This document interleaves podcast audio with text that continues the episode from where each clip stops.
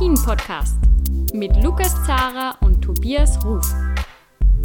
Hallo bei einer neuen Folge von Après-Ski, der Alpin-Podcast. Ich bin der Lukas Zara in Wien und der Tobias Ruf, der ist auch wieder da. Der sitzt in Rosenheim. Servus, Tobias. Hallo, Lukas, grüße dich. Ähm, wir beginnen heute ähm, vielleicht ein bisschen anders, weil wir äh, noch einmal die, die Rosi Mittermeier würdigen wollen. Äh, du hast da eine, eine persönliche und eine ganz nette Geschichte. Bitte erzähl einmal, Tobias. ja, also hat uns, denke ich, alle schon auch geschockt, als wir die Nachricht äh, gehört haben, dass Rosi Mittermeier von uns gegangen ist, weil es für super viele, für mich inklusive, total überraschend kam, dass sie wohl so schwer krank war. Aber Mai, das passt zu den, zur Familie Mittermeier Neureuter, dass man da kein großes Aufsehen drum gemacht hat, sondern äh, die Rosi in ihren letzten Tagen, Wochen, Monaten da in Ruhe hat gehen lassen und hm. ja, also ich war wirklich bestürzt und hat für nicht nur für Ski- und Wintersport Deutschland schon eine große Bedeutung gehabt. Also die Dimensionen nach ihrem Olympia, Doppel-Olympiasieg und der Silbermedaille 1976 in Innsbruck mhm. ist sie ein Megastar geworden. Also das waren Dimensionen, kann man sich heuer kaum mehr vorstellen, dass da mhm. massenweise Fans Zugang zum Privat äh, sich verschaffen ja. wollten und also wirklich gibt's auch noch Bilder, durchsucht mal ein bisschen YouTube und so. Ähm, unglaublicher Hype, ja, der mhm. heute in der Form nicht mehr vorstellbar war. Die Hochzeit mit Christian, das war ein absolutes Mega-Event. Also sie war so ein Liebling der Deutschen und wenn die Deutschen mal einen Liebling haben, dann aber so richtig. Und mhm sie hat sich das sportlich erarbeitet, aber insbesondere durch ihre Art. Und das ist ein Punkt, der wirklich selten, Seltenheitswert hat, dass man so bodenständig und so bescheiden und so normal und natürlich bleibt, obwohl zwangsläufig die Dinge so immens auf dich einprassen. Und ja, meine, meine kleine persönliche Geschichte. Also ich kannte die, die Rosi nicht. Ja, das ist, wäre völlig, völlig übertrieben. Aber mh, hm, ich habe mich dennoch hinreißen lassen, weil ich schon diese Erinnerungen auch teilen wollte und habe eine Art kleinen Nachruf geschrieben. Gibt's jetzt für euch hier in der Kurzversion. Ich war mit Christian Neureuter, mit ihrem Ehemann, verabredet für einen normalen Interviewtermin. Das war im September 2018. Und dann hieß es, ging es darum, wo, wo trifft man sich, wo geht man hin? Und ich war dann schon überrascht, dass Christian gesagt hat, komm, wir machen das Interview bei uns zu Hause. Mhm. Kennst du ja auch, Lukas, also dass man eingeladen wird in die heiligen vier Wände mhm. von Prominenten kenne ich, kannte ich so nicht, habe ich mhm. äh, nur einmal bei Markus Wasmer davor gehabt und ähm, hier bei den Neureuters, die sind ja sehr, sehr eng, also das ist ein ähnlicher Schlag, aber war was Besonderes und dann wir, bin ich angekommen, wir haben uns raus auf die Terrasse gesetzt, war schön mild, schöner Herbsttag und Christian und ich haben das Reden angefangen und plötzlich steht die Rosi neben uns und fragt so, ja, Servus, bin die Rosi. Also sie stellt sich mir vor und ich so, ja, weiß schon, wer du bist. Die kannten mich natürlich eigentlich nicht. Ja. Und dann magst du einen grünen Tee trinken. Und so, ich trinke eigentlich nie Tee und dann habe ich gesagt, ja, du, äh, grünen Tee von Rosi Mittermeier. Lehnt man nicht ab. So. Ja. ja, und dann haben Christian und ich weitergeredet, alles gut. Und dann waren wir beim Thema so, die, die, die deutschen Damen, der Zustand auch und so weiter. Und dann hat er die Rosi doch dazu geholt. Und dann hat sie sich dazu gesetzt. Und eigentlich hat sie gesagt, so, na, eigentlich mag ich nicht und kenne mhm. mich nicht so gut aus. Aber dann hast du schon gemerkt, dieser Skisport, der war immer Teil von ihr und der ist es geblieben. Und, äh, Na, und sie, sicher, sicher kennt sie sich gut aus. Ne? Ja, freilich Obwohl, kannte ja, sie sich gut aus. Ja. ja, aber das ist dieses so, ja, ihr Burschen sprecht ihr Burschen mal drüber und so weiter mhm. und ich äh, will damit nichts zu tun haben. Die war nebenbei im Garten und hat so ganz normale Dinge gemacht, ja, und dann haben wir doch geredet und da war die Liebe zum Skisport einfach mit jedem Wort im Endeffekt zu spüren und hat sie sich recht schnell auch wieder zurückgezogen. Die hat diese äh, große Bühne, hat sie am Ende gar nicht mehr gewollt. Ja, das war, war ihr alles zu viel. Ich habe in meinem Text geschrieben, das Familienleben, das war ihre Bühne. Und du merkst es, wenn du auch Leute, wenn du sie nicht kennst, wenn du dann bei ihnen bist, das strahlt ja, das eigene Zuhause strahlt sehr viel aus. Und da hast du einfach gemerkt, hey, da wohnen Familienmenschen, die das Herz am, am rechten Fleck haben. Und ja, dann kam sie und hat gefragt, ob ich ein Stück Zwetschgenkuchen mag.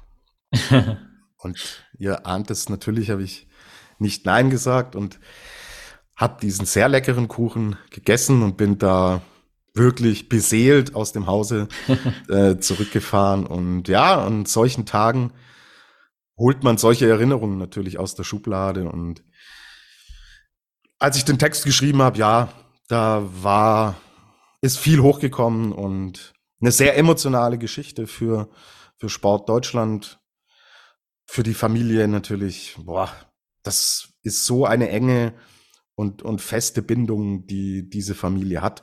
Haben sie ja auch immer wieder nach außen getragen und das muss wirklich eine Katastrophe sein. Aber gut, ich glaube, jetzt habe ich alles gesagt. Hat mich sehr traurig und betroffen gemacht. Und hm. ja, ich behalte sie in sehr, sehr guter Erinnerung und das nicht nur wegen dem Tee und dem Kuchen. Mhm. ähm, das deutsche Team ist äh, dann auch am Wochenende mit, mit einem Trauerflor. Äh, Gibt es ja auch ganz selten im, im mhm. Ski ja, oder genau. im Wintersport. Also ja. auch da merkt man schon, welchen mhm. Stellenwert sie hatte. Mhm, absolut, ja. Und ähm, ja, reden, reden wir vielleicht dann äh, auch ähm, über das Sportliche, über das, was am Wochenende passiert ist.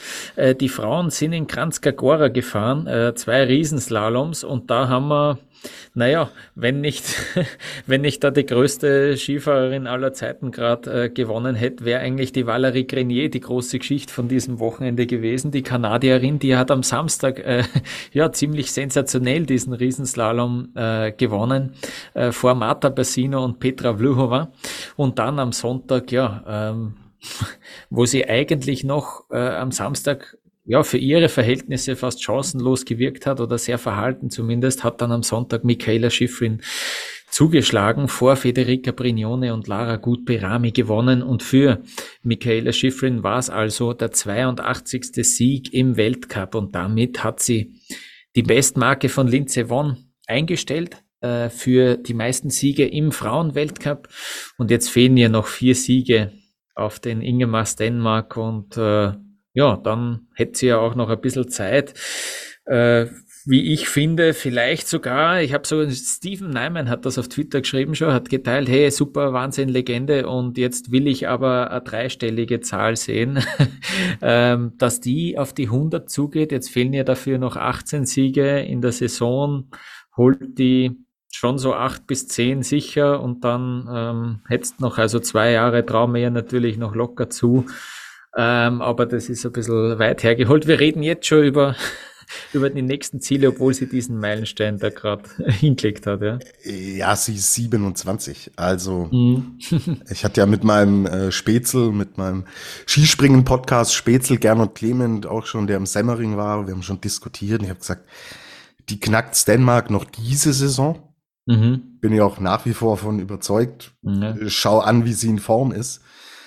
Das ist ja wirklich unglaublich. Ähm, und wenn sie Bock hat und momentan versprüht sie sehr große Lust wieder auf den Ski-Weltcup. Wir haben hier einige Folgen gehabt, wo wir uns nicht ganz sicher waren. Ja. Wo geht's denn von der Lust, von der Gier, alles, was privat passiert ist, Olympia, sie, sie trägt ja das Herz auch immer nach außen. Und da waren wir uns nicht ganz sicher, wie lange denn noch? Aber momentan macht sie so einen ausgeglichenen, zufriedenen ähm, Eindruck und sie gewinnt vor Federica Brignone, hast du ja schon gesagt. So, Federica Brignone ist Jahrgang 1990. Michaela Schifrin Jahrgang 1995.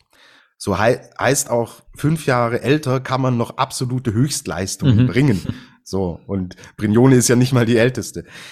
Und da muss man kein Mathematikstudium äh, belegt haben, um hier zu rechnen. Jetzt schon wieder mit meinem Mathematikstudium, gell? Hat man neulich schon beim Gesamtweltcup.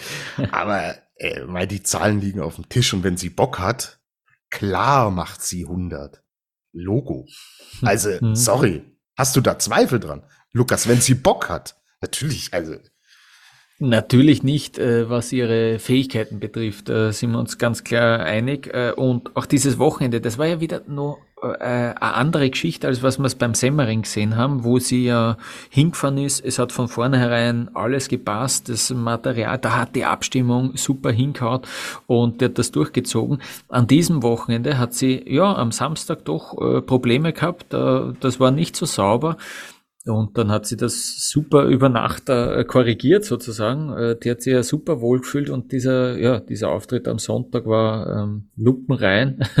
also äh, da ist sie natürlich jederzeit äh, zu allem fähig. Äh, ich bin nur immer vorsichtig eben, dieser, dieses Business ist so gnadenlos. Äh, auch an diesem Wochenende hat es wieder Verletzungen gegeben. Also, aber natürlich, wenn, wenn sie davon befreit bleibt, dann dann, ja, Sky is the limit, sagt die Linze Won. Ist ja auch Teil ihrer Geschichte. Also, sie hat dieses Skifahren so unter Kontrolle, dass wir von ihr ja im Endeffekt auch nicht die, die schlimmen Stürze und die großen ja. Verletzungen haben. Das, das muss nicht zwangsläufig Glück sein oder ja. dass andere Pech hatten, ja. sondern ich glaube, es ist natürlich auch Teil dieser Johannes Knut hat, glaube ich, geschrieben, dieses leichte, so unfassbar leicht aussehen zu lassen. Sowas in mhm. diese Richtung. Und das tut sie einfach durch ihre Art, Ski zu fahren. Und das ist Teil der Komponente, dass du natürlich durch diese Art auch von den ganz großen Verletzungen, hoffentlich geht es so weiter, auch verschont bleibst. Ich meine, schau dir das Pendant an die, die äh, von mir viel zitierte Rampensau Sophia Gotcha, dass da Verletzungen Teil des Business sind, liegt halt an diesem Fahrstil. Mhm. Ja, ich will überhaupt nicht sagen, dass sie nicht toll und kontrolliert Ski fährt. Sie ist die beste Abfahrerin, die wir sehen, aber es ist eine andere Art, die Michaela Schifrin mhm. hat und das ist Teil der Erfolgsgeschichte. Und in dem, in dem Sport, auf dem Niveau, in dem Alter, fast überhaupt nie verletzt gewesen zu sein, das spricht schon auch dafür. Mhm. Was mir auch immer so beeindruckt ist, dass man auch immer so wenig mitkriegt, was eigentlich dann passiert zwischen den Rennwochenenden bei ihr. Dann ist sie immer so ein bisschen abgetaucht und, und man hört auch dann bei einem neuen Rennwochenende gar nicht, was hat sie jetzt eigentlich gemacht so. Ähm, da ist immer ein großes Fragezeichen und die Antwort ist, ähm, also ich habe da Tina Weirath da zum Beispiel mal zugehört vor ein paar Wochen, glaube ich jetzt schon, dass die in Wirklichkeit dann auch sau viel dafür natürlich tut und wirklich auch eine eine ist die die sehr viel trainieren geht halt auch auf Pisten und ähm, und eben extrem viel ähm, da reinsteckt. Und dann war sie, hat sie ein Foto gegeben mit der Malis Reich, dass die, die hat sie sozusagen auf der Piste getroffen, aber das, das hat sie dann auch erwähnt, die Michaela Schiffrin und da hat sie dann irgendwie ein Foto mal gepostet vom Training, so zwischen, zwischen zwei Rennwochenenden und dass das so verrückt war, weil eigentlich die Malis Reicht auch ein bisschen darauf geschaut hat, dass die Piste für die Michaela Schiffrin gut präpariert ist. Und dann hat sie gesagt, wie verrückt ist eigentlich das? Das war eine Legende, auf die habe ich immer hingeschaut. Und dann ist die sozusagen Rutscherin bei mir bei der Trainingspiste. Das ist eigentlich abstrus. Aber in Wahrheit eben die, die, die fordert irrsinniges Programm, das natürlich über die Jahre unfassbar professionalisiert worden ist und genau auf sie abgestimmt ist und das Werkel läuft und das äh, läuft noch weiterhin. Und sie hat eben, das hast du ja angesprochen, sie hat wieder dieses, ja, diesen, diesen, diesen, dieses, ja, diesen Drang und diese, diese Motivation auch und diesen Drive eigentlich, das wollte ich sagen, aber ich finde kein äh, ideal passendes deutsches Wort dafür, aber diesen Drive hat sie jetzt äh, wieder, das merkt man und ähm, ja, es ist einfach eine Freude, ihr dann dabei zuzuschauen. Es ist halt, äh, es passt natürlich gerade auch äh, im, im Gesamtpaket ist es, glaube ich, für sie jetzt auch so eine neue Phase nochmal der, der äh, Karriere, wo es extrem stimmig ist.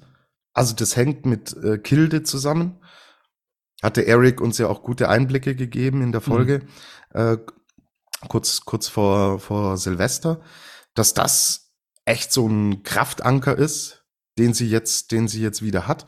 Und diese Teamentwicklung bei den Amerikanerinnen. Mhm. Sie war ja in, in ihrem Bereich, in ihrem Segment, im technischen vor allen Dingen, da war sie viele Jahre Einzelkämpferin. Mhm. mhm. Und jetzt ist da plötzlich ein Team da. Und das ist nicht so, dass sie so ein bisschen ihr eigenes Ding macht, ja, weil sie natürlich mit Abstand die beste, erfolgreichste, erfahrenste ist, sondern das ist eine geschworene Gemeinschaft. Mhm. Diese Jubelbilder mit Paula Molzahn und diese ganze Mannschaft. Das sind so Dinge, die setzen neue Kräfte und Energien frei. Und deswegen sind das alles zusammen natürlich mit ihrer Klasse und ihrem Fleiß sind schon auch Faktoren, die gerade voll reinspielen. Und das ist schön zu sehen, auch super schön zu sehen, wie das Feedback jetzt von außen ist auf diesen Rekord. Selbst eine Lindsay Vonn, mit der es nicht immer leicht war zwischen Schifrin und ihr, selbst die erkennt es an und gratuliert da irgendwie auch von Herzen und es gönnen ihr ja alle. Und auch das Bild, sie strahlend neben der strahlenden Petra Vlhova. Puh, mit den beiden äh, erinnert dich an Folgen zurück. Da haben wir andere Thematiken äh, mhm. besprochen um eine ähnliche Zeit vor zwei drei Jahren was glaube ich.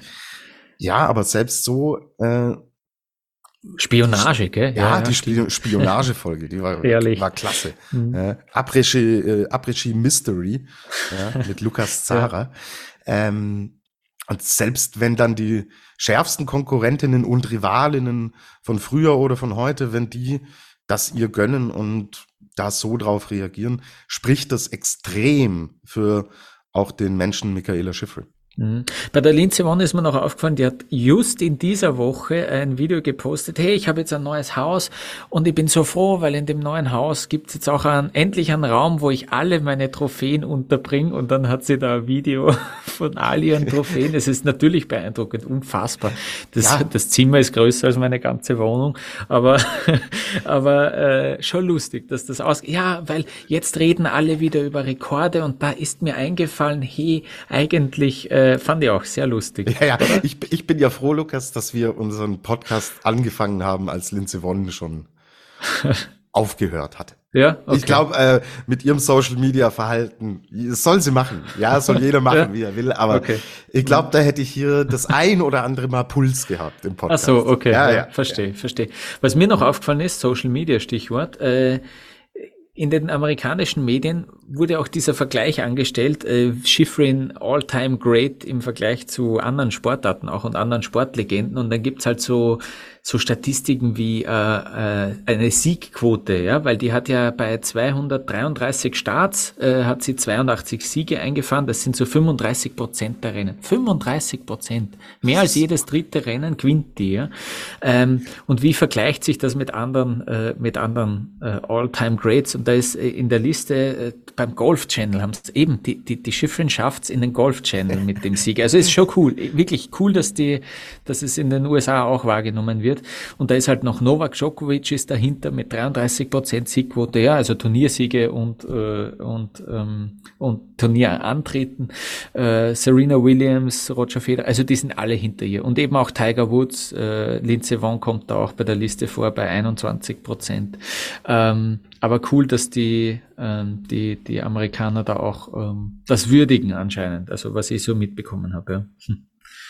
Ähm, Genau, ja, und dann, äh, Tobias, reden wir über die zweite Siegerin noch äh, in diesem, an diesem Wochenende. Valerie Grenier, diese bittere Geschichte, sie war bei uns Felix der Woche äh, durch ihren Frühstart ins, äh, am Semmering im Riesenslalom im ersten, wo sie einfach zu früh losgefahren ist und deswegen disqualifiziert worden ist.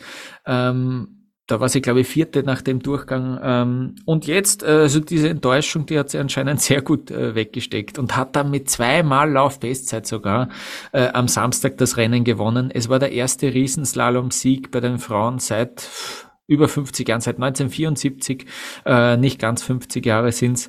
Ähm, also irrsinnig, irrsinnige, coole Geschichte. Äh, vor allem, ja, also die, die war ja auch völlig erstaunt, dass das so gut gelaufen ist. Auch wie sie gekommen ist, schon im ersten Durchgang, da war sie ja hauchdünn dann vorne. Und dass sie dann im zweiten Durchgang das auch, äh, dass sie da dagegen hat halten können. Weil bei der zweiten Zwischenzeit war sie schon hinten. Und jetzt haben wir gedacht, oh weh, und die Zeitabstände waren da alle sehr knapp. Oh weh, jetzt wird's halt dann so ein äh, siebter Platz und ja, eh nett. Aber nein, die hat dann wirklich nochmal alles rausgehaut und hat da, ähm, hat sie da diesen Sieg geholt. Also das war äh, richtig cool. Ihre Geschichte ist ähm, schon auch spannend, ja. Also sie ist, sie ist aufgewachsen auf einer Hühnerfarm, also ja, so am Bauernhof aufgewachsen ist, ja, ist eh durchaus üblich, glaube ich, auch im Skiweltcup. Das kommt schon öfter mal vor. Ich kann da zumindest für Athleten und Athletinnen aus Österreich sprechen. Ähm, da ist das äh, auf jeden Fall der Fall. Ähm, sie war in Jugendjahren äh, Juniorinnen Meisterin äh, im Wasserskifahren, äh, ganz, ganz spannend. Und äh, ursprünglich ist sie eigentlich als Speedläuferin gewesen, ja. Also ähm, war da unterwegs und sie hat sie vor, bei der WM in Aure war das, genau, da war, ist sie im Training so schwer gestürzt, da ist sie auch eigentlich im, im Fangzaun äh, eingefädelt ein bisschen, ja, weil sie da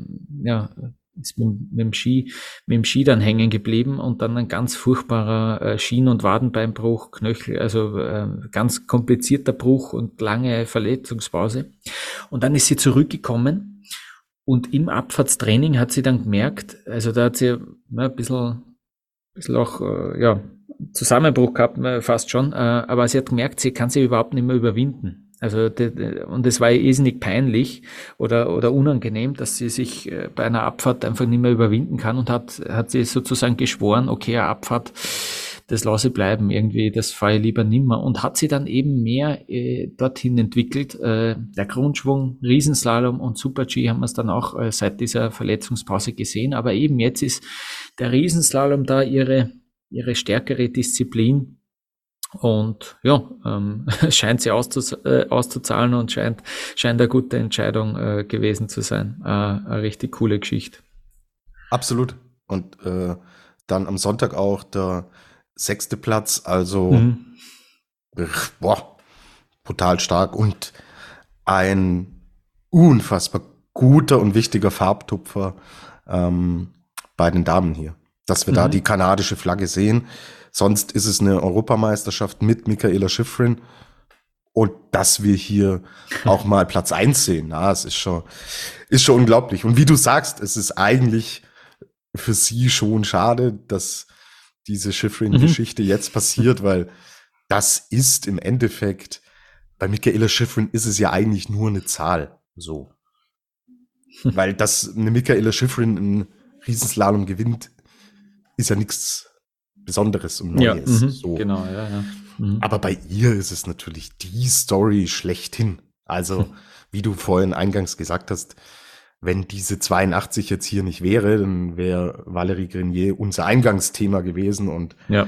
da hätten wir sehr, sehr viel, hast jetzt eh schon super schön zusammengefasst, hätten wir echt viel drüber gesprochen und cool. Also mich hat's total gefreut und ja, ähm, hm. gerne mehr davon gerne mehr mhm. davon. Ich habe aber jetzt auch gehört, ich glaube, es war im ORF, dass sie sich so langsam wieder rantrauen will. Dass sie auch ein Super-G mhm. jetzt schon mal ins Visier wieder nehmen will. Aber ganz ehrlich, wenn sie Riesenslalom so cool performen kann, warum soll sie dann wieder Abfahrten angehen? Wenn sie mhm. ins sagt, okay, Super-G komme ich wieder gut rein und äh, finde da langsam zurück, hätte sie zwei Disziplinen, wo sie dann wieder konkurrenzfähig ist. Mhm. Und nach der Geschichte da war von einem vierfachen Beinbruch die Rede. Mhm, mh. ich, da ja. fehlt mir die anatomische Grauslich. Vorstellungskraft, ja, ja, äh, mir zu überlegen, was ein vierfacher Beinbruch sein soll. Aber mhm. es klingt ja schon so nach äh, was. Und deswegen geile Geschichte. Also ähm, cool, hat mir hat mir sehr getaugt und fand mhm. die Rennen insgesamt auch gut. Mir hat Spaß gemacht. Ähm, sehr sogar, weil die, die Piste ist einfach äh, super gewesen. Es war cool, auch einmal wieder ein bisschen winterliche Winter, ja, ja. Landschaft zu sehen Voll, und dass man die oder? ausgerechnet in Kranzkagora zu sehen bekommt, ist, hat mich sehr überrascht, aber sehr cool. Ähm, wir haben es ja gesehen, also Laufbestzeit äh, zweimal von Grenier am Samstag, zweimal von Schifrin am Sonntag, also da hat die Piste wirklich super äh, gehalten. Ähm, und dieses Starthaus in Kranzkagora, ich weiß nicht, das wir, ist es dir sogar aufgefallen, der Tobias nickt sogar, also es, das dürft, hab selbst ich gesehen. Ja. ja. es ist ja doch recht mächtig, aber das eben, das kennen wir von Kitzbühel, also ich, ich zumindest äh, weiß, dass es in Kitzbühel schon im Einsatz war und dass es sonst habe ich das, glaube ich, noch ich wüsste nicht, wo ich sonst gesehen hätte. Ich glaube immer nur in Kitzbühel. Also dieses Starthaus, das eigentlich ein, ein ganzes, äh, ja, ein, äh, wie sagt man da, äh, Werbebande, ja, eine einzige Werbebande eigentlich ist. Ähm, und äh, du siehst halt auch die Athletinnen, die Gesichter von den Athletinnen äh, und den Namen drunter, finde ich sehr super, weil man sie ja sonst eben nur äh, mit Helm sieht. Äh, ganz groß noch neben der Person äh, und dann blendet es halt um noch auf eine Werbung, ja, ähm, super, dann war halt Slowenien-Werbung. Ähm, zu sehen. Äh, aber richtig cool und ich habe auch auf Twitter habe ich das auch geteilt und es waren auch sehr viele positive Rückmeldungen dabei. Das taugt echt jedem und das eben, das genau das meinen wir auch immer, wenn wir über den Skiweltcup reden, dass man das ein bisschen dass man da Würze reinbringen muss, sich ein bisschen was überlegen muss und genau so äh, finde ich geht das in die richtige Richtung, weil das schaut, das schaut beeindruckend aus und cool irgendwie und äh, ja äh, äh nach einer nach einer nach einem Profisport, ja, und das, äh, das ist äh, richtig cool. Ja. Ähm, überhaupt nicht cool ist. ah, jetzt, jetzt kommt die Brücke. Wer fängt an? Wir sind ja hier heute, äh, Lukas, ich heiße dich im Kreise willkommen, ja, ja in der mhm. Selbsthilfe-Therapiegruppe Riesenslalom Damen. Ja. In der bin ich ja mhm. schon länger Mitglied, seit dem Karriereende ja. von Viktoria ja. Rebensburg äh, gebe ich ja mhm. diese Therapiestunden. Und Lukas, mhm. ich möchte dich in unserem Kreise begrüßen. Mhm. Weil ja, danke, das, danke. Das, ja. das ist richtig übel, ey. So, ja, bitteschön. also also die, die, dieses Team ist äh, aktuell, muss man schon sagen, das ist komplett am Boden. Das ist äh, fassungslos. Äh, eine Kati-Truppe, die äh, ins Ziel kommt und Scheiße sagt in die Kamera und dann mit den Schultern zuckt. Äh, da ist Verzweiflung da. Ja, es ist augenscheinlich, die Besten aktuell, Julia Scheib zum Beispiel, Platz 13 am Sonntag, äh, die kommen eben nicht aus dieser arrivierten, aus dieser Top-Trainingsgruppe. Aus der, es gibt diese Technikgruppe äh, und es gibt diese Weltcup 3 Gruppe. Warum heißt die so? Weil man da meint, dass äh, die, die Frauen da ähm, die dieser Trainingsgruppe angehören, dass die eben in drei Disziplinen ähm, antreten und, und stark sind und, und, und so weiter. Aber ich habe gesehen, zum Beispiel auch eine Steffi Brunner ist in dieser Gruppe. Also ich weiß nicht, die ist, die ist meines Wissens nach fast ausschließlich auch aktuell im Riesenslalom unterwegs, sei es wie es sei. Ähm, es wurden einfach vor allem auf der Frauenseite noch extremer, sehr, sehr viele Trainer ausgetauscht. Äh, manche Athletinnen waren auch ein bisschen traurig darüber, das hat man, das hat man gehört. Äh, wir wissen, Christian Mitter haben wir öfter besprochen, schon hier. Der Christian Mitter, der steht jetzt an dem Wochenende in Adelboden und ärgert sich vielleicht, dass kein Dreifach-Sieg, sondern nur Doppelsieg geworden ist, weil der Christoffersen im ersten Durchgang ausgeschieden ist, ja. Aber er ist ja unfassbar und der hat einen Grinser drauf, äh, gehabt am Sonntag. Äh, der ist jetzt nicht mehr Cheftrainer von den Frauen äh, beim ÖSV. Äh, das ist der Thomas Trinker. Und der war natürlich jetzt auch ein bisschen um, um Beruhigung bemüht. Der war im Sport am Sonntag, äh, die Sportsendung am Sonntagabend. Noch äh, für ein Interview da äh, zu Gast und hat da ein bisschen versucht zu beruhigen, was eigentlich nicht mehr zu beruhigen geht, weil ähm, es ist echt, es ist echt bezeichnend. Also wir haben da Thomas Trinker als neuen Frauenchef, der Karl-Heinz Bichler ist der Trainer für diese Weltcup 3 Gruppe, der Georg Harzel, der ist ja meines Wissens nach ähm, vom DSV gekommen, ähm, er leitet eben dieses Technikerinnen-Team und den Livio Magoni, den gibt's ja auch noch, der ist vorrangig für die Kathi Liensberger zuständig. Ja, und jetzt, äh, man sieht einfach, das sind technische Defizite äh, im Sinne von bei diesen Riesenslaloms, die rutschen zum Tor hin. Warum passiert das? Naja, weil auch das Timing nicht passt. Äh, warum stellt man da den Ski an? Weil man teilweise zu früh einlenkt, ja, ähm, und dann merkt man, scheiße, man muss nochmal ähm, da drüber rutschen lassen. Ähm, eben zu früh den, die, die Schwünge ansetzen, so ein Timing-Problem, also da eben so ein bisschen eine Unsicherheit, dass man gar nicht mehr weiß, von den Basics her, was man da macht, dann äh, spricht der Thomas Trinker auch mentale Probleme, Fehler ein, wobei das so abstrakt ist. Aber ja, natürlich kein Selbstvertrauen ist da. Wie holt man sich das? Ich weiß, ich weiß es nicht und es weiß eben keiner so recht anscheinend beim, beim ÖSV. Die Athletinnen selber, die sagen, also Kathi Liensberger sagt auch, ja, man hat das im Frühjahr gewusst, es wird alles komplett äh, geändert, die gesamte Struktur ist neu in dem, in dem Verband, eigentlich in dem Team. Es ist niemand mehr da vom letzten Jahr, deswegen ist es schwierig, Erfahrungen und Werte von den letzten Saisonen herzunehmen. Ähm, ja, äh, das hat sie so angesprochen. Man muss sich überlegen, in welch, was man jetzt entwickelt. Und das haben ein paar Medien auch versucht auch zu greifen im Sinne von deutliche Kritik von ihr am, am Verband insgesamt. Die Kathi-Truppe hat ein schönes Bild verwendet. Der Wurm ist drinnen. Der Wurm sitzt so tief drinnen, dass man gar nicht mehr weiß, welches Wurmmittel man eigentlich nehmen muss. Ähm, ja, und es ist echt so, Tobias, auf einmal, dass man diesen Livio Magoni absägt, äh, Anfang Jänner, das ist echt nicht mehr ausgeschlossen jetzt. Also auch andere Trainer austauschen, das ist nicht ausgeschlossen. Wie gesagt, der Thomas Trinker versucht da zu beruhigen, aber er hat auch gesagt, ja, das werden wir, wir müssen das jetzt besprechen. Was, was sagen die Athletinnen, was, was kann man da tun? Ähm, da, ja, ein Trainertausch, ähm, zwei Wochen vor einer WM, äh, ja, äh, es kann passieren. Es ist echt nicht mehr, nicht mehr unwahrscheinlich. Ähm, ja, aber das ist, das macht gerade keinen Spaß auch. Das merkt man den Athletinnen an bei den Interviews beim Skifahren selber. Ähm, ganz, ganz schwierig und ja, ähm, man, ja, äh, die sind, die sind wirklich, wirklich verzweifelt und es ist, äh, ja, dürfte ein strukturelles Problem sein. Ja. Er hat sich, glaube ich, selbst ja auch die Schulnote 5 gegeben. ja, genau. Mhm. Ja. Im Sinne von, ja, also ich würde den Athletinnen nicht den Fünfer geben, sondern eher uns, ja, oder mhm. mir. Also er, er, versucht das auch ein bisschen, das, das rechne ich ihm schon an, er versucht auch ein bisschen eben, er geht auch, er geht auch zu dieser Sportsendung, ja, äh, in Österreich vielleicht eine wichtige Sportsendung, stellt sich hin und, und, und spricht auch drüber, ja. Ähm, äh, Gab es auch schon anders mal, ja. Gab, ja, äh, wir hatten, wir haben ja auch geschrieben, wie an, an jedem Weltcup-Wochenende, boah, dieser Auftritt von Katharina Linsberger. Also, das fand mhm. ich schon wirklich echt verstörend, ja. Mhm. Um euch mal abzuholen nach dem ersten Lauf, wurde sie auch gefragt, was, was ist denn los? Warum läuft's denn überhaupt nicht? Und sie antwortet mit einem Lächeln und sagt, ja, ich schaue jetzt nicht auf Dinge, die äh, in der Vergangenheit liegen, weil ich kann diese Dinge nicht mehr beeinflussen, sondern ich schaue immer nur nach vorne und auf die Dinge, die ich noch beeinflussen kann. Prinzipiell okay, spricht ja nichts dagegen. Aber ich glaube, wenn man an so einem Punkt jetzt mal angekommen ist, äh, da muss man schon zurückschauen und sich wirklich mal überlegen, was ist denn in dem Prozess bis heute, wenn ich dieses Interview gebe, was ist denn da eigentlich passiert?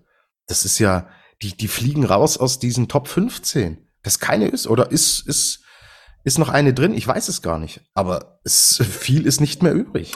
Na, so. die Kathi-Truppe war da noch drin in dieser ja. Startgruppe, aber ja. Wenn es so weitermacht, ist sie draußen. Ja, genau, also ja. Äh, kann schon beim nächsten Rennen sein oder dann beim übernächsten. Und dann sagt Liensberger, ja, ich habe Spaß am Skifahren und ich freue mich da jetzt auf einen zweiten Durchgang. Klar, sie wurde da schon auch in Richtung zweiten Durchgang geredet, aber da fehlt es auch an Selbstwahrnehmung in gewissen Punkten.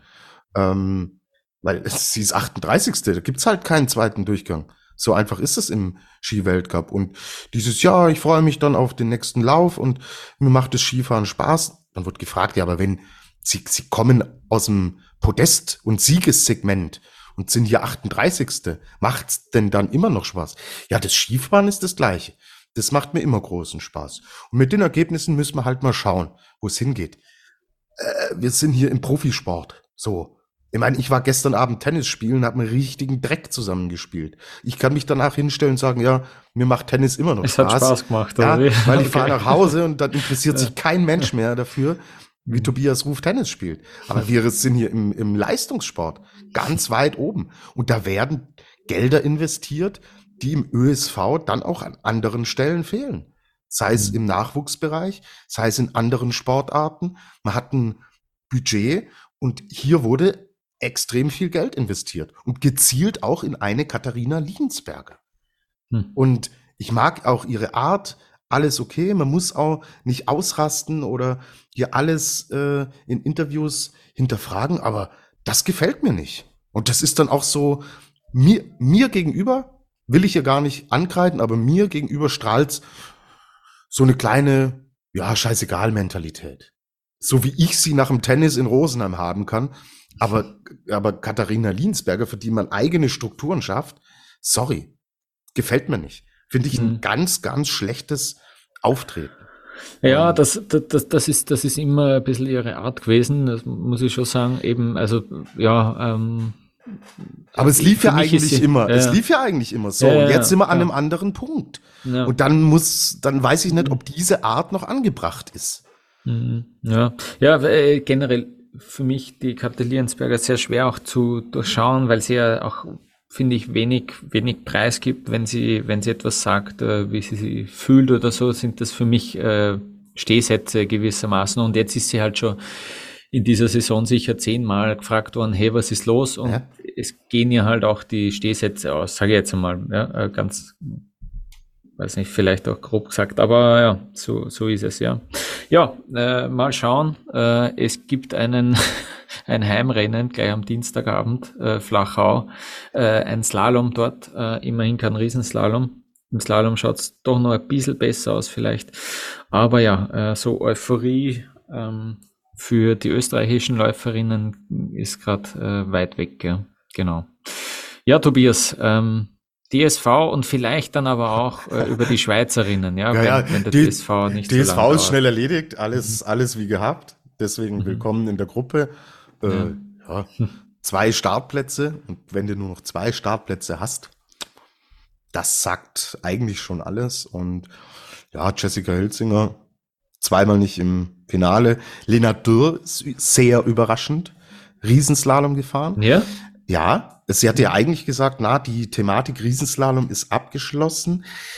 Ich habe jetzt auch kein Statement gehört oder gefunden, äh, warum sie angetreten ist. Ich kann es mir schon damit erklären, dass ähm, durch die Absage des zweiten Slaloms in Zagreb da einerseits ein Rennen fehlt und es momentan auch nicht leicht ist zu trainieren, weil wir solche Schneebedingungen haben, wie wir ja. sie haben. Wo willst du da jetzt wirklich so gut trainieren, wie sie es normalerweise an Wochenenden, wo kein Slalom ist, wie sie normalerweise ihr Training bestreitet, um dann zu sagen, ich nutze hier diese perfekt präparierte Piste, mhm. um im Endeffekt diesen Riesenslalom jetzt als Training auch noch für Flachau zu sehen. Weil wie schaut denn der Kalender danach aus? Wir haben jetzt den Slalom in Flachau und der nächste Damenslalom, so, jetzt muss ich mal nach unten scrollen. Ist bei der WM? Der ist bei der WM. Mhm, ja. Na, na, äh, Spindlermühle haben wir noch. Ah ja. Mhm. Genau. In, aber das ist Ende Januar. Das mhm. heißt, da liegt jetzt zwischen Zagreb oder zwischen Flachau und Spindlermühle liegt einfach eine wahnsinnig lange Zeit. Mhm. Und dass sie da sagt, hey, es ist so unsicher mit den Schneebedingungen, ich nehme das hier jetzt als Möglichkeit auch äh, äh, zu fahren und Pistenkilometer jetzt noch zu sammeln, kann ich voll und ganz nachvollziehen. Und sie war am Samstag bis zu ihrem Ausscheiden auch ganz ordentlich unterwegs, hat gepasst. Sonntag hat's dann wieder nicht gepasst, wird ihr schon gezeigt haben. Das lassen wir mit dem äh, Riesenslalom. Mhm. Also wir können das punktuell mal einbauen, aber wie früher zu sagen, ich habe diese zwei Disziplinen, Slalom, Riesenslalom, das werden wir, glaube ich, nicht mehr sehen in der Karriere von, von Lena Dürr. Und ja, damit ist im Endeffekt, war sie die spannendste Geschichte, was das Thema äh, Riesenslalom bei den Damen angeht, weil äh, ja, alles andere ist dann wie gehabt und sie kann auch diesen Startplatz belegen, weil sich niemand anderes aufgedrängt hat, äh, dem sie den wegschnappen würde. Ja, sondern man kann sagen, ja, Lena, wenn du Bock hast, dann fährst du halt und ja, damit ist mehr oder weniger alles gesagt. Ja, schauen wir, äh, schauen wir ganz kurz auf die Schweizerin. Ich fand es ein recht unaufgeregtes Wochenende seitens der Schweizer Damen. Hervorheben will ich schon Lara Gutberami, ähm, die einen fünften und einen dritten Platz stehen hat, die trotzdem nicht, nicht komplett zufrieden war. Also die Körpersprache hat es schon auch ausgedrückt, dass sie gemerkt hat, da war stellenweise schon mehr drin, aber das Feld war, war hochklassig und sie ist jetzt schon, kommt wieder gut rein und ich glaube, wenn es Richtung WM geht, hm, ich finde die Formkurve von ihr schon ein bisschen auffällig, dass wir es wieder erleben können, dass pünktlich zum Großereignis Lara Gutberami wieder da ist und nicht nur im Riesenslalom eine Medaillenkandidatin ist. Ja, Andrea Ellenberger will ich nochmal hervorheben mit dem zwölften Platz am Sonntag. Das ist tatsächlich eine, eine sehr ordentliche, ansprechende, Leist, äh, ansprechende Leistung. Wendy Holdener nutzt auch diese Riesenslaloms, um tatsächlich dabei zu bleiben und da auch ihre Plätze einzufahren. Äh, ja, Michelle Gesin hat am Samstag nach dem ersten Durchgang, da war sie zwölfte, hat von einem Licht am Ende des Tunnels gesprochen. Thema Material haben wir oft angesprochen. Ja, gut, am Ende steht ein DNF, also einmal ausscheiden und einmal Platz 28. Also wenn das das Licht am Ende des Tunnels ist, uh, da musst du aber schon genau hinschauen, wo du das Licht findest. Ja, und genauso kann man's, kann man, wie gesagt, von einem sehr unaufgeregten Wochenende aus der Schweizer Sicht sprechen. Die großen Schlagzeilen haben positiv, haben wir drüber geredet, andere gesprochen und negativ haben wir auch drüber gesprochen, haben dann auch andere geschrieben. Dann würde ich sagen, äh, wir machen eine kurze Pause und dann kümmern wir uns noch um die Rennen äh, von Adelboden und äh, ja, die Technikrennen der Männer.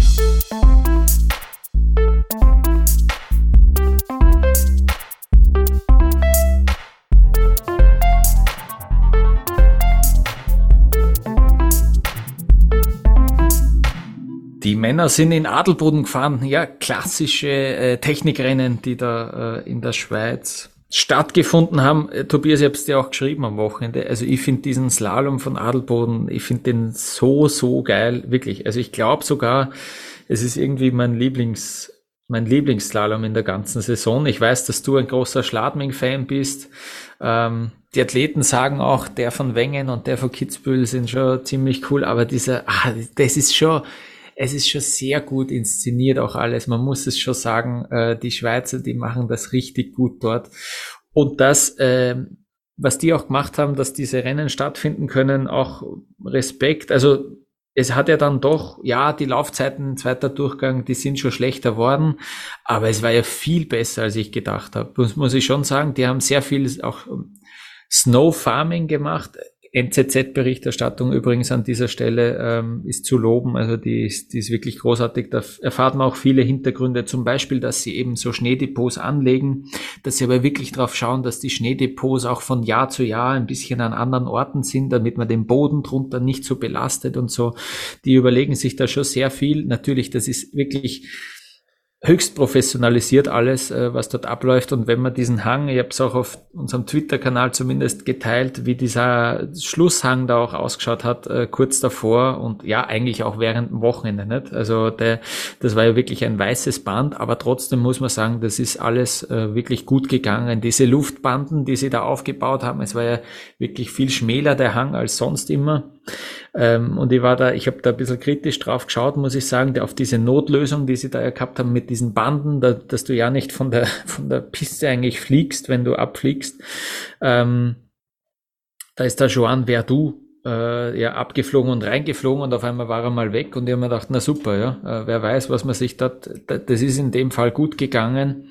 Man hat auch geschaut, dass man die, das Tempo natürlich ein bisschen reduziert in dieser Passage, aber was wir da schon für Stürze gesehen haben, in dem der das Kreuzband gerissen, der Tommy Ford, ja, um Gottes Willen, und dieser Darren Rolfs Sturz, äh, dieser Highsider, der wird, glaube ich, jedes Jahr gezeigt, wenn es um einen Riesenslalom in Adelboden geht.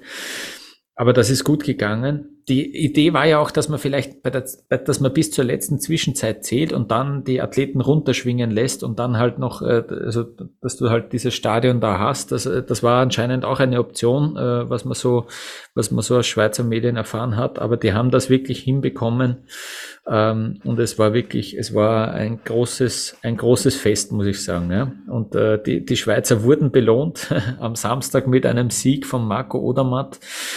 Du hast mir dann wiederum geschrieben, Tobias, also das ist schon arg mit den Fehlern auch, äh, die er gemacht hat und äh, dass er da, dass er da dann die Bestzeit geholt hat, diesen Sieg so deutlich auch wieder.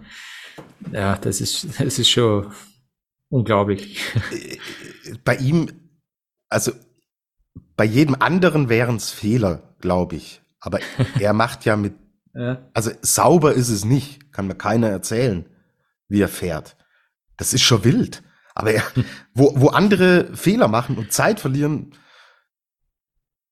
kann ich ja nicht mal sagen, macht er Fehler, sondern er holt ja Zeit raus, dann ist es kein Fehler. So. Genau, eben. Also er, er stellt, er stellt irgendwie die, die Physik des alpinen Skisports, das, das stellt's auf den Kopf.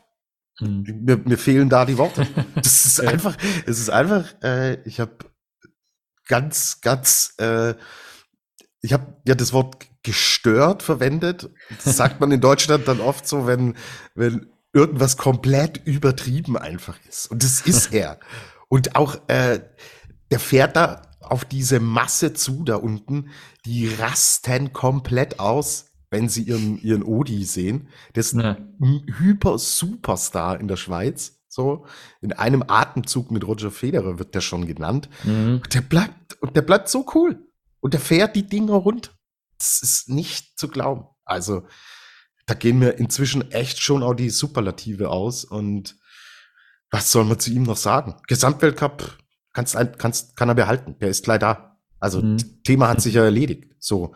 Und das sind dann nochmal solche Momente und diese Art von ihm, dieses ruhige, unaufgeregte, boah, Wahnsinn. Also das zu sehen war absolut Gänsehaut und ja, ich glaube, äh, nicht nur dir hat's hat's wahnsinnig getaugt, sondern ihm, ihm auch. Ja. Mhm. Äh, der, der erzählt letztes Jahr, dass da sind ihm die Tränen gekommen am, am Lift drauf, äh, weil er so unter Druck gestanden ist. Das war in diesem Jahr ein bisschen anders und er hat es trotzdem, also er hat es bestätigt, dass er auch dort äh, Rennen gewinnen kann.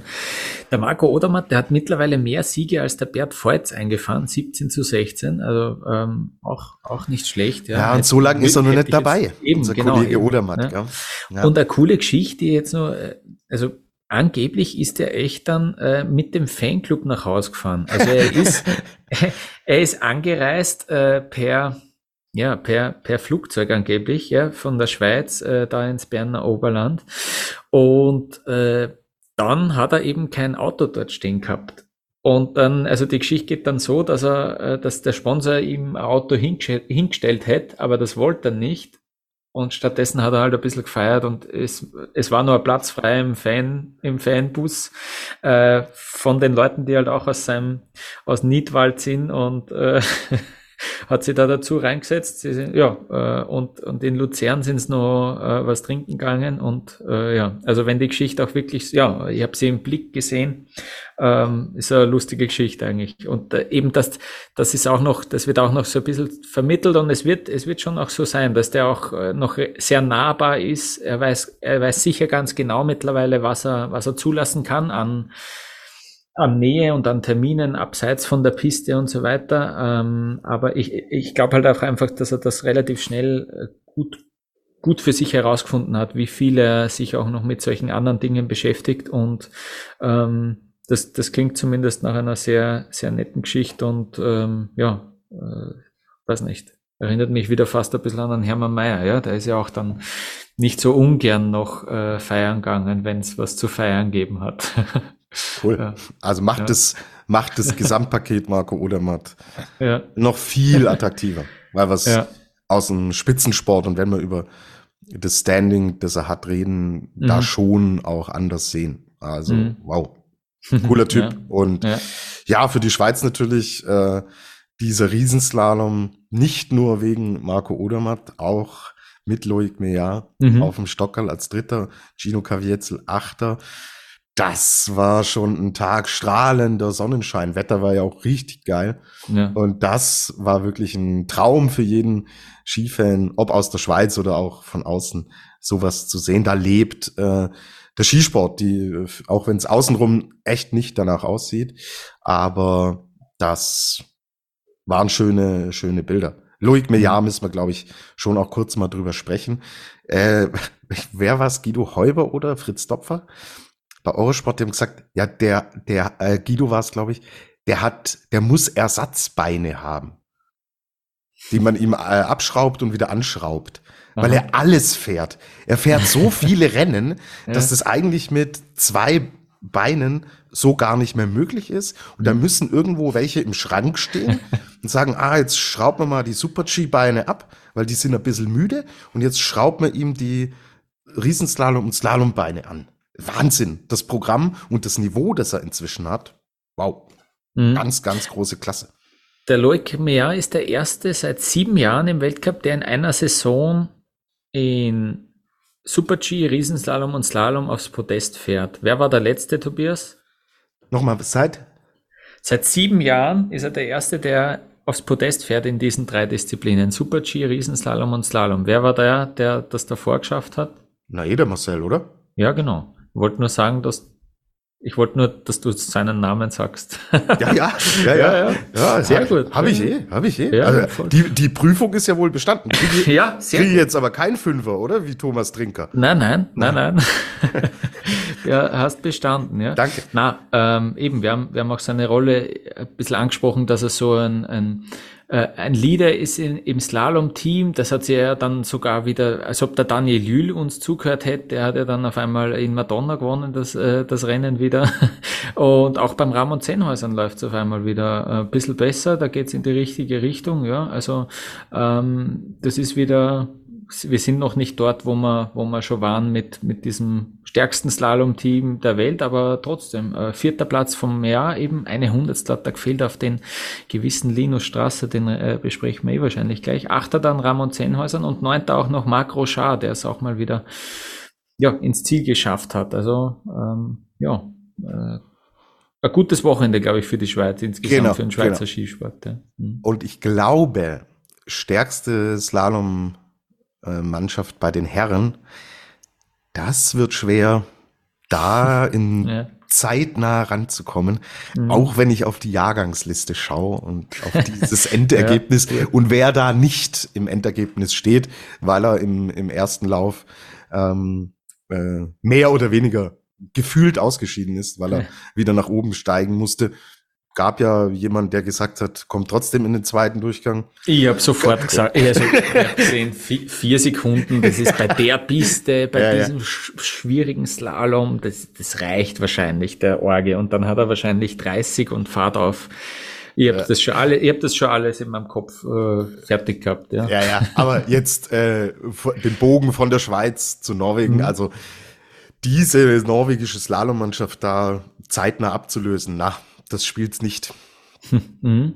Der, äh, der Feller, Manuel Feller hat dann gesagt, ja, äh, ich meine, er ist dann, äh, jetzt weiß ich es gar nicht auswendig, er ist äh, siebter geworden, genau, hinter Marco Schwarz. Und hat gesagt, ja, siebter Platz eh nicht, aber ja, äh, das reicht nicht. Diese Jungen, diese Jungen da, die riskieren so viel und das geht ihnen auf, das ist schon ein Wahnsinn. Da muss er sich strecken. Ähm, so auf die Art auch, ja, er hat sehr ein bisschen was aufgehoben. Gut, bei Manuel Feller hört man auch, dass er jetzt gar nicht so äh, fit ist körperlich äh, nicht so in einem guten Zustand gerade, aber ähm, weil der Rücken ein bisschen zwickt. Aber ja, also Braten, McGrath, das, das Orge ist ja, wie viele Parallelen die haben. Gell? Die sind gemeinsam in die Schule gegangen, gemeinsam in selben Skiclub kommen. Die sind ja, ich glaube, zwei Tage auseinander nur geboren. Also die sind ja fast auf den Tag genau auch noch gleich alt.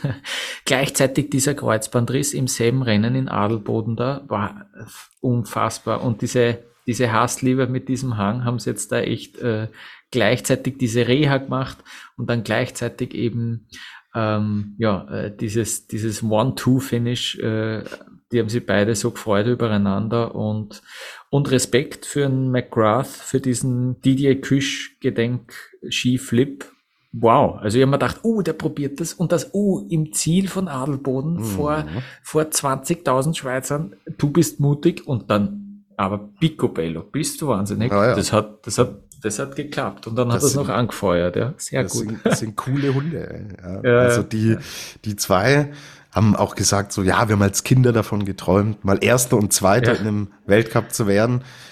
Ja, und du sagst es, also vor zwei Jahren Adelboden, massiver Einschnitt in ihrer super jungen Karriere. Und zwei Jahre später stehen sie da und erfüllen sich ihren Kindheitstraum. Ist eine coole Geschichte und ja, also da hat Norwegen echt zwei richtige, richtige Bretter, auf die man ja. in Zukunft auch bauen kann. Also ich spreche immer gern über Jahrgänge, Jahrgang 2000 halt, gar. Und alles andere, was danach kommt, mit Alex Wiener zu der Vierter wird, 99er, der ist noch relativ nah dran, aber boah, für Alex Wiener zu mit Abstand das beste Rennen in der Saison. Ja. Ähm, ja. Das äh, und und McGrath und Broughton liefern uns das ja regelmäßig. Ja, und das ist schon echt beeindruckend. Und ja, wenn man sich in Norwegen überlegt, Henrik Christoffersen haben wir hier ja noch gar nicht drüber gesprochen, ähm, der in Garmisch auch den ersten Sieg für Van Dier und damit auch seinen ersten Sieg im Endeffekt einfährt, der auch diesen Slalom gewinnt. Und wenn äh, Christoffersen durchkommt in, äh, in Adelboden, reden wir eventuell über einen Dreifachsieg. Der Weltmeister Sebastian Fasolewak enttäuscht mich. Eben. Ja, und ja. der, der ist, wenn der irgendwann auch mal wieder reinkommt und er ist auch noch nicht in einem Alter, wo es, wo es zu Ende geht im Slalom, ist schon dreimal nicht. Wenn der auch noch mit dabei wäre, wenn der wieder richtig reinfindet, ja, aber was redet man denn hier? Also das ist äh, Wahnsinn, unglaublich. Oh, und das in dieser Disziplin, ja, die so ja. umkämpft ja, war, genau. was wir hier mhm. ja seit Jahren auch, mhm. auch sprechen, tun sich langsam echt mhm. Richtungen auf. Buh. Wahnsinn, ja. Und der Timon Haugan, der war auch Sechster nach dem ersten ja, Durchgang, ist ja, dann ja. ein bisschen zurück, aber auch eigentlich auch ein Wahnsinn, ja. Also aber, die stehen gut, die stehen gut da, die, die Norweger, ja. Mhm. Absolut. Ähm, ja. Ähm, die Österreicher sind ein bisschen dahinter, ja. Ähm, Manuel Feller für mich einmal mehr hat er gezeigt, bewiesen, er ist der, der Nummer eins äh, bei den ÖSV-Technikern, auch wenn ihn dann der Marco Schwarz äh, am Sonntag äh, um ein paar Hundertstel geschlagen hat der fährt um das Podium mit bei jedem Technikrennen. Ähm, jetzt ist es eben am Samstag der vierte Platz geworden. Ähm, ja, äh, da waren andere deutlich besser. Er sagt das auch ein bisschen, er kann nicht so ans Limit gehen oder traut sich es nicht so zu. Eben, man hört, dass er dass er da auch äh, Rückenprobleme hat, die fast schon chronisch sind bei ihm. Äh, so ist es eben. Marco Schwarz, oh ja, das, das geht, das geht in die richtige Richtung, wie man so oft sagt, aber bei ihm stimmt's wirklich. Ähm, ja, äh, es gefällt mir schon sehr gut. Ähm, und jetzt fahrt er, er ist sofort nach Wengen weitergefahren, äh, fahrt, er, fahrt das Abfahrtstraining mit, äh, fahrt am Freitag den Super G, der äh, Tobias ähm, greift sich schon in seine Haare. Ähm, und am Sonntag dann den Slalom. Also wir sehen ihn dann auch im, im Super G am Freitag ist er auch dabei, der Marco Schwarz. Und dann ja grundsätzlich, äh, hey, ähm, ich glaube sieben, na, sieben Österreicher waren es im zweiten Durchgang beim Slalom. Äh, ganz, ganz cool eigentlich. Äh, es sind halt dann so zwölfter Platz Adrian Pertl.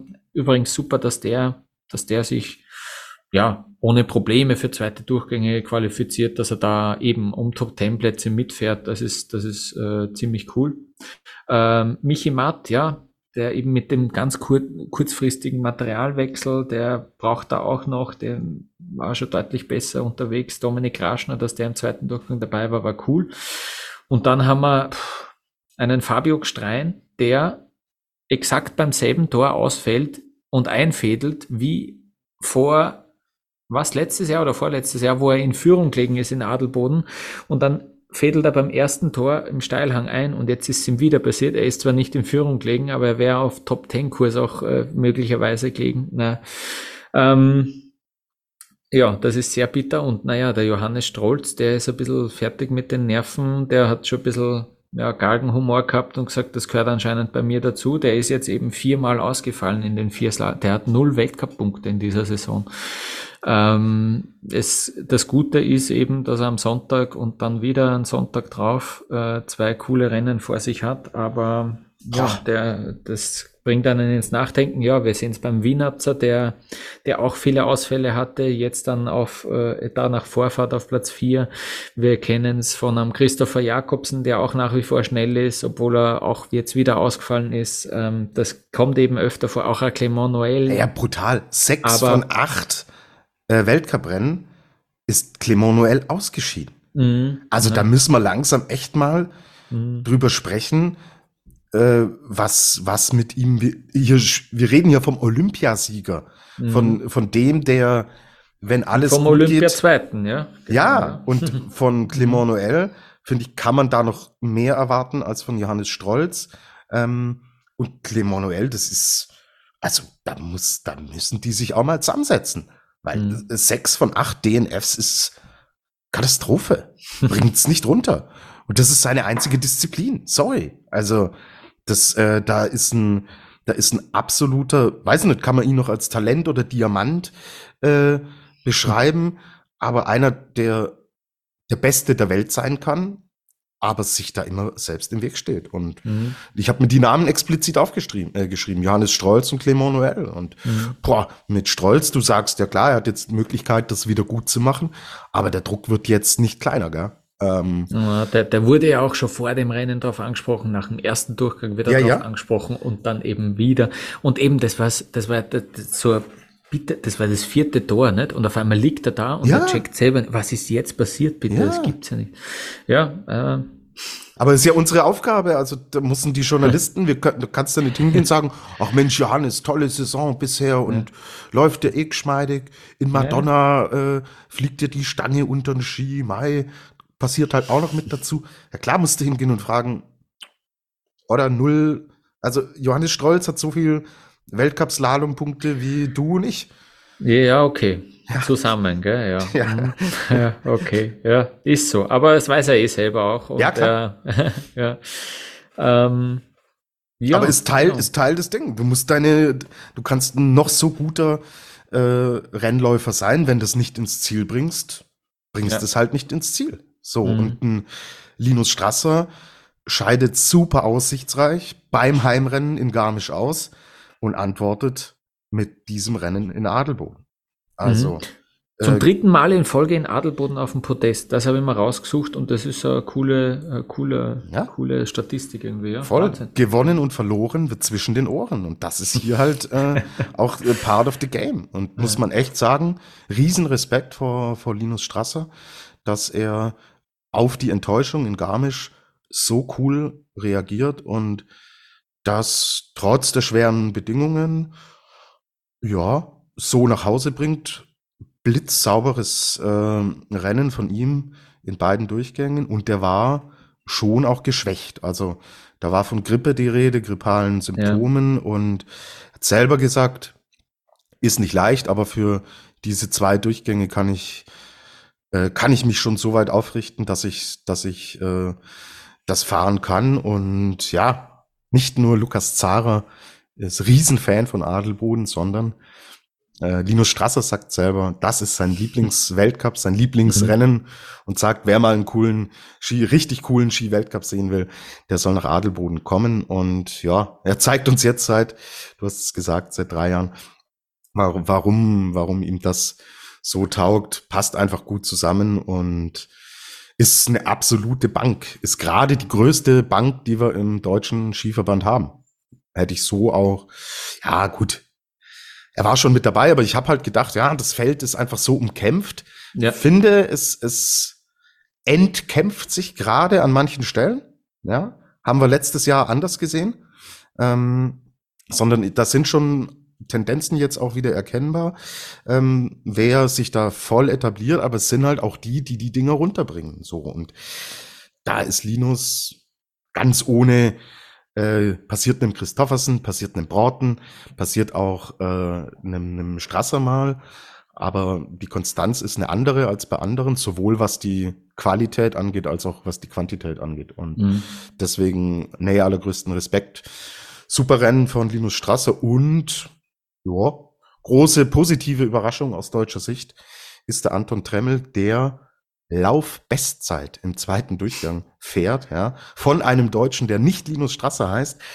Ja, klar, okay, die Piste hat hinten raus schon echt nachgelassen, aber auch hier Anton Tremmel war nicht der Einzige, der jenseits der Top 5 gestartet ist. Ja, es waren nicht nur sechs äh, Läufer im zweiten Durchgang, ja. sondern, sondern doch mehrere und Bombenfahrt voll ausgenutzt, 13. Platz, bestes Weltcup-Ergebnis und ja, würde mich total freuen, wenn er das mitnimmt und langsam aber sicher näher rankommt, konstanter zweiter Durchgangsfahrer wird, der sich schon orientieren kann, dann nicht nur um Platz 20 fahren, sondern jetzt vielleicht mal in Richtung Segment zwischen 10 und 20 da reinzugehen und deswegen, ja, sehr zufrieden, reiße ich, reiße ich wirklich zufrieden ab. Mai, äh, David Ketterer, Sebastian Holzmann, Adrian Meißen, ähm, dann Fabian Himmelsbach,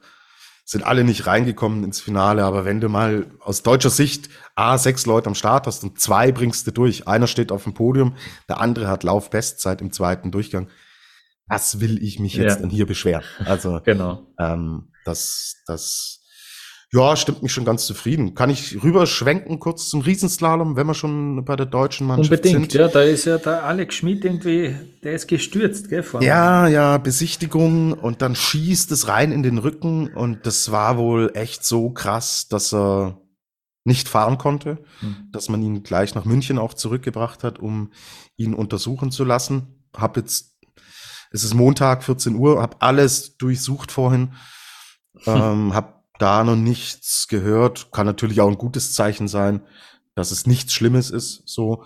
so und, und Alex, Alex bald wieder mit dabei ist. Aber klar, wenn er, hm, haben wir, haben wir auch schon öfter gehabt.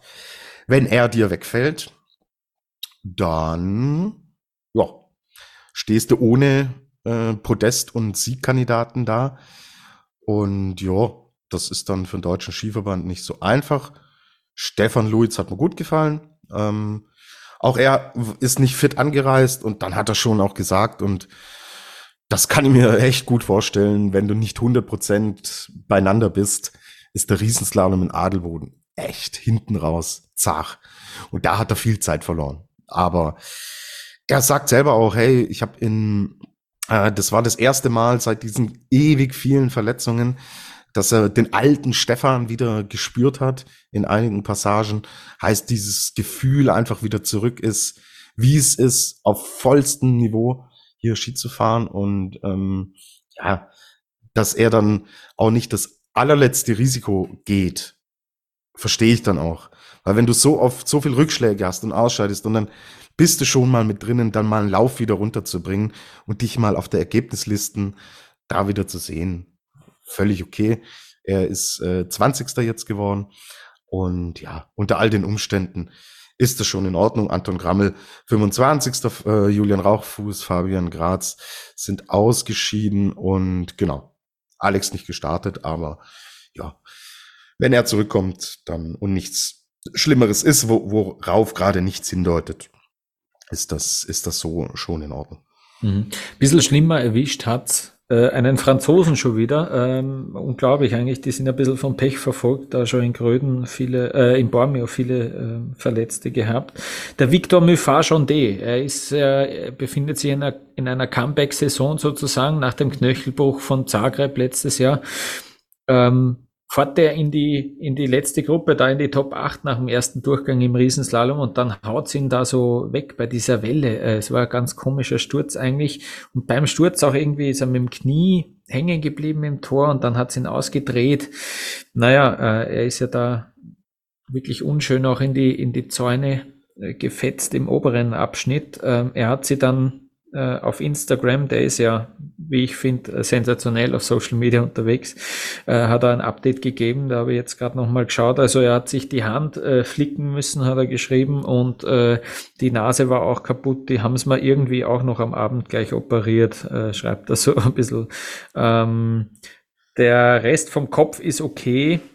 Ähm, und er hat aber leider auch noch Schmerzen im, im Bein, im Knie und das schaut er sich jetzt daheim an. Also er wird jetzt dann überstellt, er hat großes Lob ausgesprochen an die Rettungskette. Man hat das ja dann leider auch im TV recht gut gesehen, wie sie da über diese Wiese ihn abtransportiert haben, ähm, ist da gleich ähm, ins Krankenhaus geflogen worden und ähm, ja, also das hoffentlich sehen wir den bei seiner bei seiner WM, ja, äh, Heim-WM. Ähm, aber für mich, äh, für diese ähm, für diesen Abflug kriegt er von mir den Felix der Woche, äh, würde ich sagen. Ähm, mein persönlicher, äh, wirklich vom Pech verfolgt und echt ein cooler Typ, ein lustiger Typ und äh, ja, schlimmer Sturz war das auch irgendwie.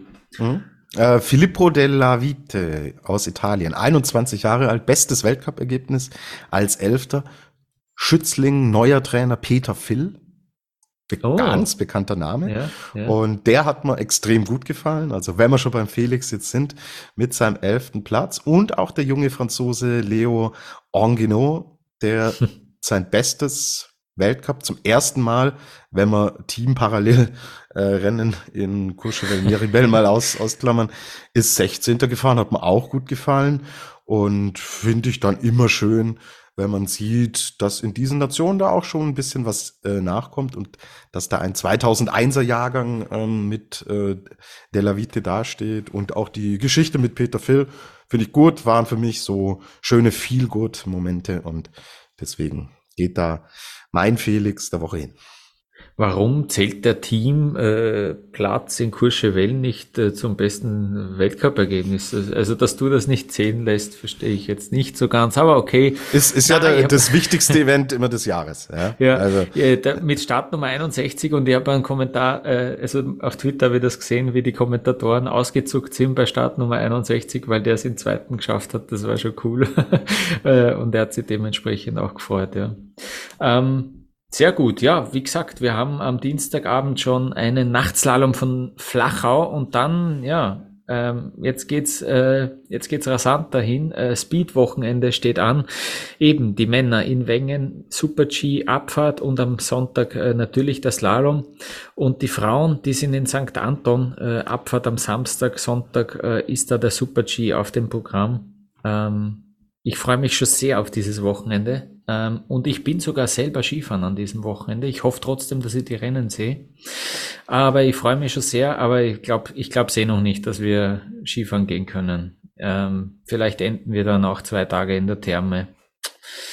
Ja, gerade nicht so leicht in dieser Winterhitzewelle, was es nicht alles gibt schon mittlerweile. Gell? Mhm. Ja. Weißt du, wer wieder Skifahren wird in Wengen? Thomas Dresen.